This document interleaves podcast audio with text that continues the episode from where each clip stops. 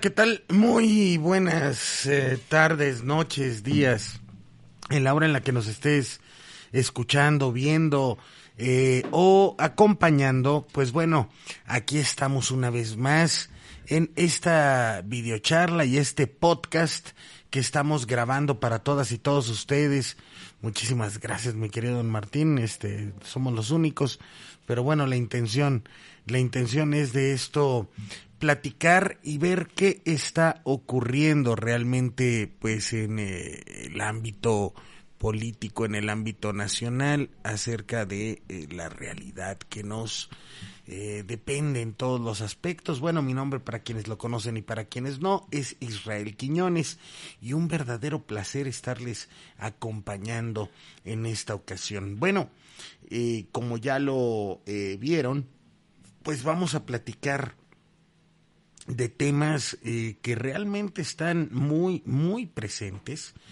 Y es que el día de hoy se llevó a cabo, eh, bueno, el día de, de, hoy todavía, 22 de septiembre del 2021, se llevó a cabo una, eh, un foro bastante interesante sobre lo que es el asunto que refiere a eh, un eh, evento de periodismo. Eh, no, muchas gracias, don Martín, no se preocupe. un evento de debate en el Paraninfo de la Universidad de Guadalajara. Esto pues llevó a varios invitados, entre ellos a Mario Vargas Llosa, el Premio Nobel de Literatura peruano, llevó a a Julio Astillero, a Jorge Cepeda Patterson y a personajes como Héctor Aguilar Camín, que pues bueno, todos sabemos de qué lado, de qué pie cojea Aguilar Camín y todo lo correspondiente a lo que carga consigo eh, también el señor eh, eh, eh, ¿cómo se llama? Se fue eh, Pascal Beltrán del Río, este personaje extraño que muchas veces eh, tiene opiniones muy extrañas, obviamente todo volcado hacia una derecha infame, hacia una derecha bastante rancia, eh, todo atinado hacia donde eh, va el, el, gobierno de la 4T que representa al presidente Andrés Manuel López Obrador, o más bien que representa al presidente López Obrador, y de esta forma eh, se generan aspectos en los que, bueno, se arman foros como para llevar debates a modo porque ¿qué pueden debatir Gabriela Warketing, Pascal Beltrán del Río y el señor Aguilar Camín? Que eh, no podemos negar, eh, pues que es un muy buen escritor, pero eh, es uno de los quienes encabezan estos grupos culturales, literarios, intelectuales, de derecha y que pues llevan este tipo de situaciones a ámbitos que la verdad a veces uno no comprende uno no entiende referente pues a que se trata de posturas bastante polarizadas hacia lo que está ocurriendo desde el gobierno de la República eh, bajo el mandato del presidente Andrés Manuel López Obrador. En este sentido, vale la pena entonces eh, apoyarnos bajo esta postura, bajo esta textura de que el eh, periodista Julio Hernández López, mejor conocido como Julio Astillero, dio una cátedra de cómo se genera en sí una eh, ponencia crítica, pero al mismo tiempo fiel al sentido de lo que puede eh, expresarse como una representación clara de lo que es eh, su visión de, de, nación. Eh, sin duda alguna también estuvo Enrique Krause presente en este evento y llama muchísimo la atención pues el tener estas ideas confrontadas. Por ello es que en esta ocasión podríamos hablar de que se puso en, eh, en entredicho, o más bien se puso sobre la mesa, el debate que apuesta a una eh, realidad eh, coyuntural y muy actual, que es la de la confrontación entre la derecha y la izquierda. Es decir, representar pues este esta confrontación por la narrativa, esta confrontación cultural y por el mensaje que se está expresando y que pretende manipular o que pretende, eh, visto desde la derecha, vaya, o que pretende influir en la opinión de las personas para entonces tratar de volver al espacio donde nos encontrábamos. Eh, mi querido Víctor Rendón, muy buenas noches. Y a la gente que nos está escuchando en el podcast, bueno, pues es que esta videocharla la estamos haciendo eh, en vivo por YouTube, el YouTube del canal de Radio Ni Red, y también en Israel Quiñones Ciudadanía Digital en Facebook y pues en el Twitter de un servidor que es arroba Israel Q Digital. Ahí nos pueden encontrar y pueden ver este espacio que espero eh, logremos alcanzar un eh, tema de reflexión importante acerca de estos temas que realmente necesitamos cada vez más eh, ponerlos sobre la idea de mantener un eh, contexto sí de debate, sí de postura crítica, pero al mismo tiempo pues de reflexionar que no estábamos mejor cuando estábamos peor.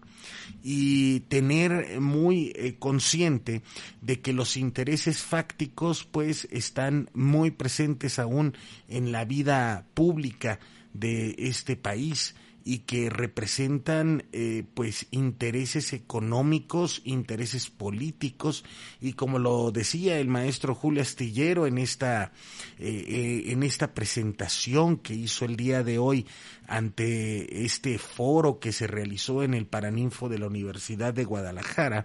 bajo el argumento de presentar una, un debate eh, fluido eh, por parte de la Fundación Feria Internacional del Libro, pues eh, que, les mencionaba el maestro Julio Astillero de que no se tomó en cuenta a los youtubers o a los facebookeros o a las emisiones que se hacen desde lo que es esta era digital o cuando menos desde las plataformas digitales en las cuales se han abierto a espacios de expresión mucho más eh, amplios de lo que se puede dar desde los medios de comunicación tradicionales. A final de cuentas, el, es una realidad que los medios de comunicación tradicionales están enfrentando en este momento una crisis, eh, como puede ser en todos los sentidos, una crisis económica, una crisis de veracidad, pero sobre todo una crisis de credibilidad. Eh, y también vemos el otro extremo, y lo mencionaba también el periodista Julio Astillero en su ponencia, donde pues eh, también confronta esta parte del, eh, de la posible pues salamería por parte de algunos reporteros o, o, de algunos que fueron servidores públicos y ahora se dicen periodistas pues en, en cuanto al tema de presentarse en las conferencias matutinas del presidente Andrés Manuel López Obrador y de esta forma eh, pues tratar de agradarle al mandatario para entonces encontrarse en un contexto de beneplácito ante el mismo. Y eh, esto no es periodismo esto no ayuda a la sociedad. El periodismo debe de marcar los hechos y en el caso del periodismo de opinión, pues bueno, después de analizar los hechos de una coyuntura de la realidad en la cual estamos conviviendo, pues eh, vaya, valdría mucho la pena entonces generar un análisis que pueda producir una eh, especie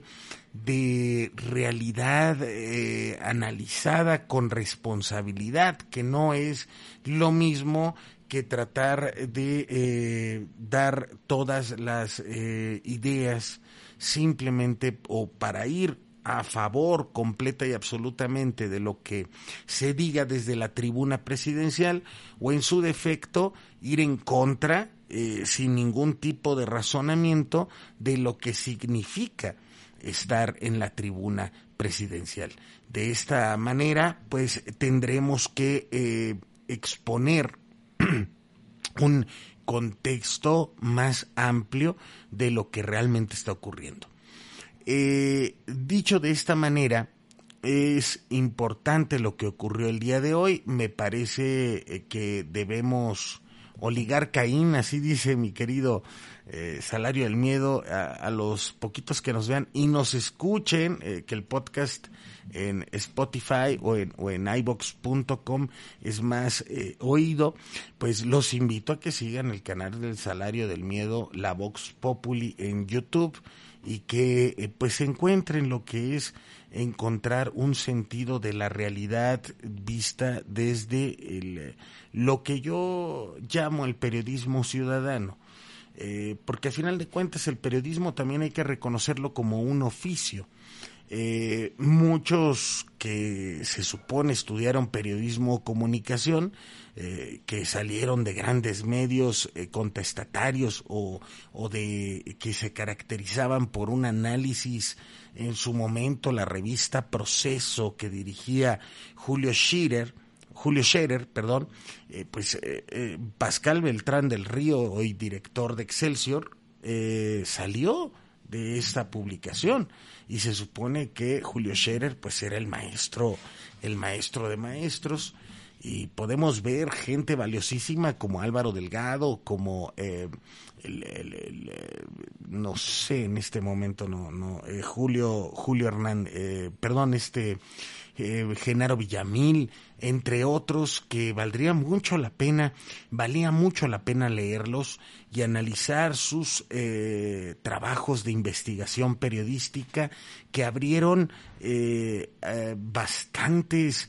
e importantes temas hacia la sociedad mexicana y que hoy pues eh, no podemos leer uno porque eh, Álvaro Delgado dejó esta publicación y el eh, maestro Genaro Villamil pues se unió a el, servicio público por parte de el, pues el, la 4T y dirige hoy el SPR. Pero era importante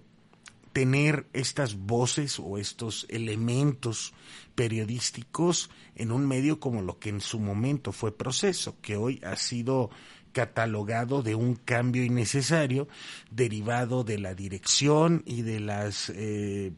distintos objetivos que se han planteado desde la dirección de esta importante revista de análisis político y de investigación periodística. En fin, eh, pasando a otro asunto rápidamente, vale mucho la pena eh, ver que esta confrontación de dos proyectos que se están eh, llevando a cabo no es nueva. De hecho, el, el día de hoy hubo una entrevista que a mí en lo particular me impactó, que vale mucho la pena verla, pero sobre todo ver qué es el libro del el abogado eh, Coello. Este hombre que, de hecho el libro se titula, como era su apodo, que es el fiscal de hierro. Eh, el abogado Coello ha representado a varios nombres de la política mexicana, pero sobre todo estuvo presente y, se le, de hecho aparece, él, él, fue el fiscal del caso Buendía. Eh, de este periodista eh, de, de, la prensa, de, de, distintos eh, medios de comunicación, pero que se destacaba por tener una columna de opinión bastante sensata, pero más allá de la sensatez, con una información bastante dura, veraz y con un toque bastante eh, eh, fuerte, vamos a decirlo de esta manera, de manera que es uno de los grandes eh, periodistas de la historia de nuestro país.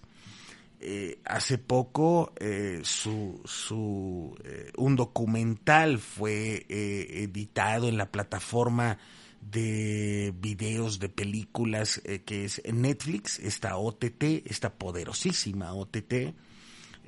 donde se eh, relata todo el caso de este periodista y se titula Red Privada, tal y como se titulaba su columna del eh, periodista Buen Día. Y se habla, eh, pues aparece el fiscal Coello, mismo que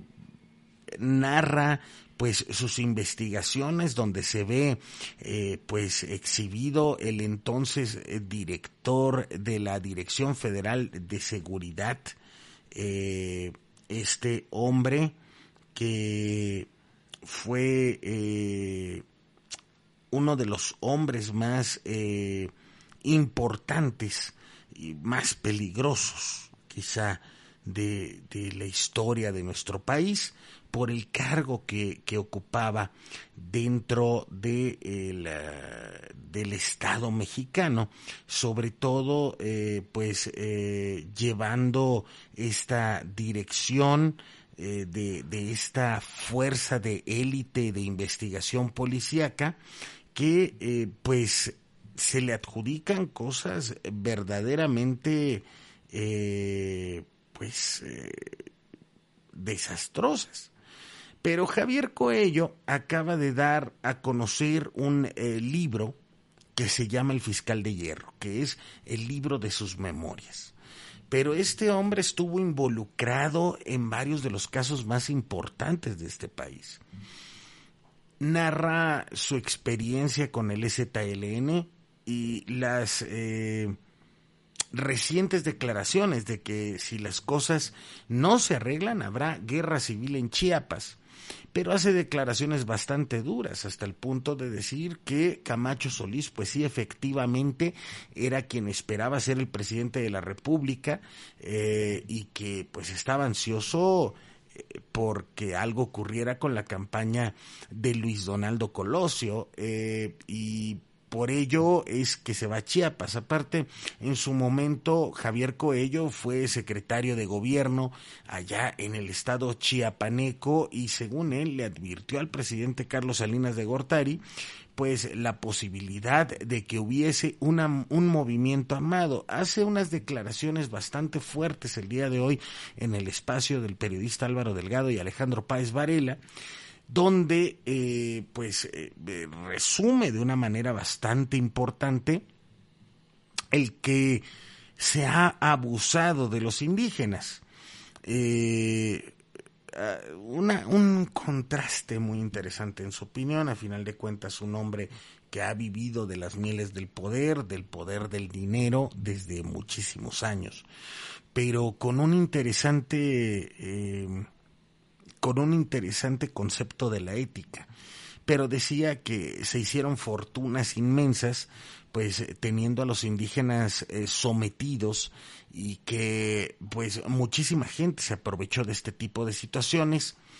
llevando a cabo eh, una explotación en contra de la población indígena en esta zona cafetalera de Chiapas y pues al punto de que nadie les decía nada y que grandes fortunas de nuestro país se revelaron en este aspecto, eh, de modo que eh, se, se, llegó al, al, tema de impulsar pues una eh, rebelión en contra del sistema establecido por los oligarcas en el sureste mexicano. Pero también dice que los zapatistas o quienes están al frente del zapatismo, en ese momento el eh, monseñor Ulises Ruiz, eh, pues abusaban también de los indígenas para llevar a cabo su proyecto particular, que era influenciado desde distintas áreas de la política nacional, al punto de que asevera haberle dado una cachetada a Ulises Ruiz en el momento en el que estaban eh, pues en, lo más álgido de este posible conflicto que terminó detonándose como la movilización zapatista en el primero de enero de 1994. Eh, hay una serie de situaciones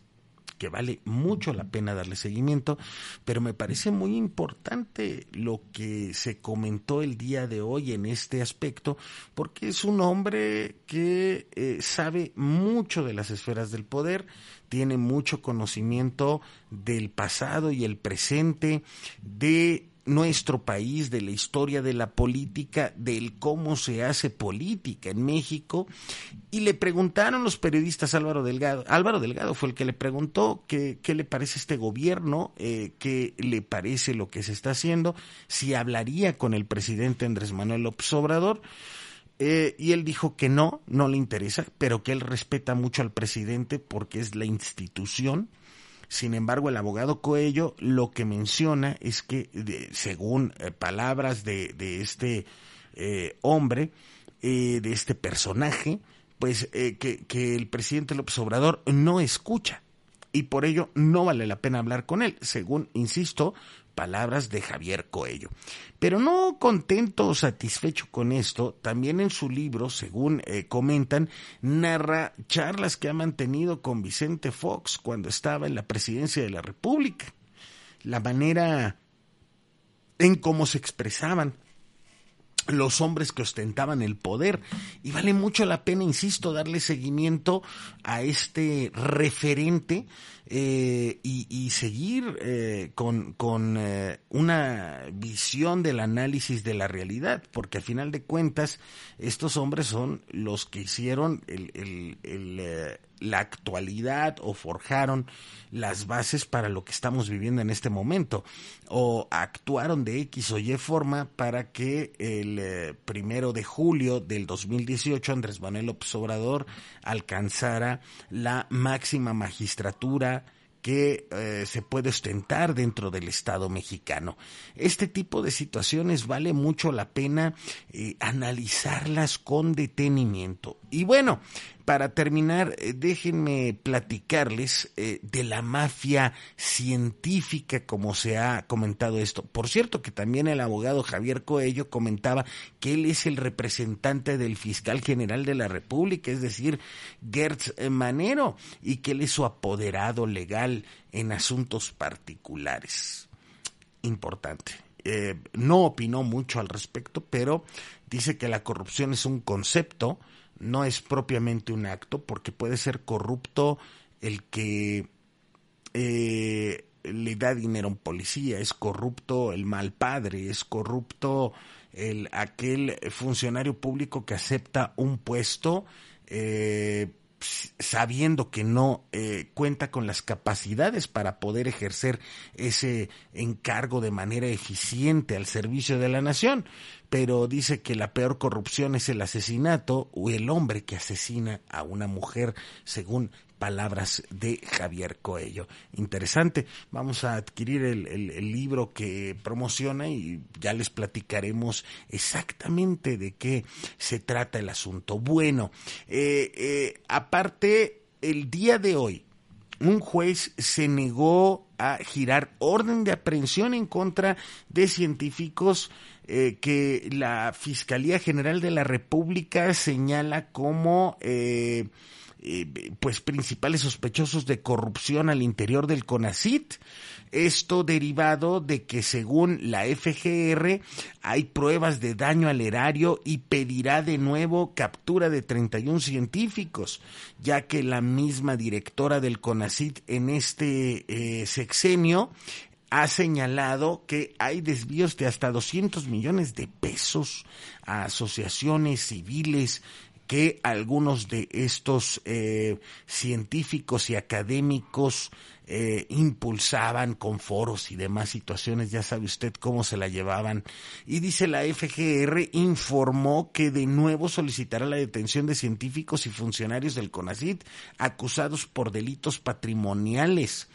Eh, esto, eh, pues, dice el fiscal en palabras textuales, se volverá a solicitar la orden de aprehensión explicando con toda claridad lo que se considera un hecho delictivo patrimonial imputable a dichas personas, así como las pruebas que lo acreditan. Eh, la dependencia criticó que se filtrara en los medios la solicitud que hizo para la detención de diversos exfuncionarios del CONACIT y consideró que el juez que negó las órdenes de aprehensión debe aclarar cuál fue su posición jurídica en este caso. La fiscalía argumentó que los investigadores del CONACIT investigados violaron la ley de ciencia y tecnología por la ley orgánica del propio CONACIT. El juez de distrito señala en su negativa que la empresa privada que crearon autorizaron y fondearon servidores públicos del CONACIT para después incorporarse a ella, y en la que ellos mismos utilizaron recursos federales destinados a la investigación científica para favorecer dicha empresa privada en su compra de muebles, vehículos, inmuebles, salarios y servicios directos. No es un hecho delictivo en razón de que el foro de consulta señalado en el Estatuto de CONACIT lo autoriza, explicó la fiscalía liderada por Gertz Manero. Pero ve usted la capacidad eh, y pues más que eh, capacidad, el cinismo con el que se manejan estos eh, personajes. Me dice mi querido eh, don Martín Horta, el salario del miedo. Ayer lo vi en entrevista con Ciro. Híjole, yo no veo a Ciro, perdóneme. Refiere que Armando Carrillo lo protegía porque Coello Trejo le salvó la vida. Ah, ese es otro tema muy interesante que después platicaremos. Eh, porque según el abogado Coello, para terminar con este tema, con este paréntesis, según el abogado Coello, él le salvó la vida al Señor de los Cielos y este le avisó que iban a secuestrar a su hijo. Entonces, eh, importante y serias declaraciones, que hablaba también de algo muy importante. Dice que uno cuando es servidor público o, o, se dedica al tema de la política y ocupa algún cargo de interés popular, debe de meterse en la cabeza ese cassette de que acabando el cargo se acabó, se acabó todo. Y debe de dejar esas cuestiones para otros o para otro tiempo. Importante, una lógica muy extraña, muy retorcida, si me permite usted la expresión, una ética muy eh, curiosa. Por cierto, les presumo mi taza que me regaló un amigo. Mm. Total, eh, déjenme entonces platicarles este tema del CONACIT, que va a ser un tema que va a sacar chispas. Porque en cierta manera, este saqueo a esta institución, que es el CONACIT, que se supone debe de apoyar a eh, jóvenes eh, científicos o a verdaderos investigadores en áreas sociales, en áreas químicas, matemáticas, físicas, pues eh, debe de impulsar la innovación, el crecimiento, la investigación eh, y, realmente lo que lo usaban era como una especie de caja chica para una élite muy favorecida y muy eh, apapachada por las instituciones del, de los gobiernos de la etapa neoliberal. Realmente era como una especie de eh, ¿cómo decirlo? Era el CONACIT, hubo un momento en el que era la caja chica para sacarles becas a los hijos de políticos importantes. Lo mismo ocurrió con el tema de cultura porque resulta que había concursos, ¿no? Para alcanzar becas en el área cultural, pero siempre se los sacaban los mismos, o gente ya consolidada, o le compraban la revista Nexos, Aguilar Camín y las Letras Libres a Enrique Krause. Y entonces se comienzan a formar estas mafias, porque no hay otra manera de decirlo, estas organizaciones mafiosas de lavado de dinero y de eh, tráfico de influencias, que eh, pues se repartían los fideicomisos que el presidente Andrés Manuel López Obrador estuvo insistiendo en que desaparecieran y que a final de cuentas terminaron desapareciendo. Pero la realidad es que abusaban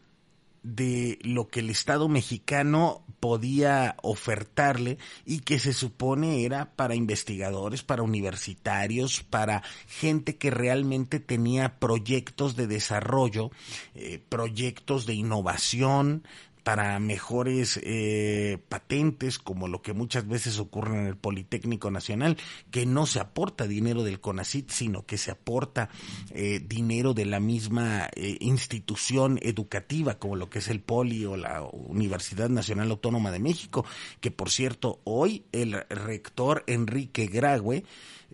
se, se puso a favor de estos científicos y académicos defendiendo su postura. Pues, yo digo que el que nada debe, nada teme, y si es necesario que se presenten a declarar o permitan que se lleve a cabo la investigación, pues que se haga. Si no deben nada al Estado, si no se robaron, si no hay daño patrimonial, no tienen por qué preocuparse. Además, pues con lo que se llevaron y con lo que cobraban, creo que tienen para pagarse, pues a lo mejor al abogado Coello, ¿no? o sea, la, la realidad en todo esto es que tenemos una eh, esperpentos todavía de esta mafia que abusaba eh, eh, abusaba en, en, en demasía de los recursos públicos que eran para el beneficio del pueblo. Al punto, hay que ponerlo en este, en este contexto y en una entrevista eh, que, no menos en el canal eh, de, ibox.com o ahí lo pueden escuchar en el cuarto medio de Israel Quiñones en Spotify o en, eh, iTunes Podcast, una entrevista que le realizamos al periodista Álvaro Delgado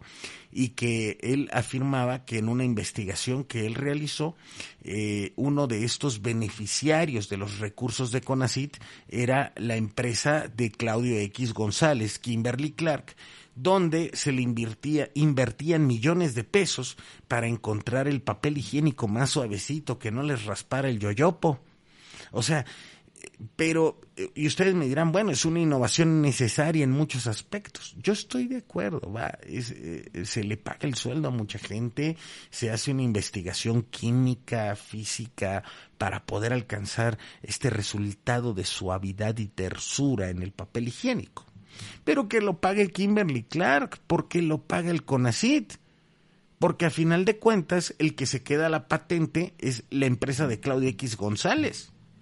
No el CONACIT, no el Estado mexicano. No va a recibir ni un peso el Estado mexicano porque aparte de todo, como lo dio a conocer en la mañanera del día de ayer el presidente Andrés Manuel López Obrador,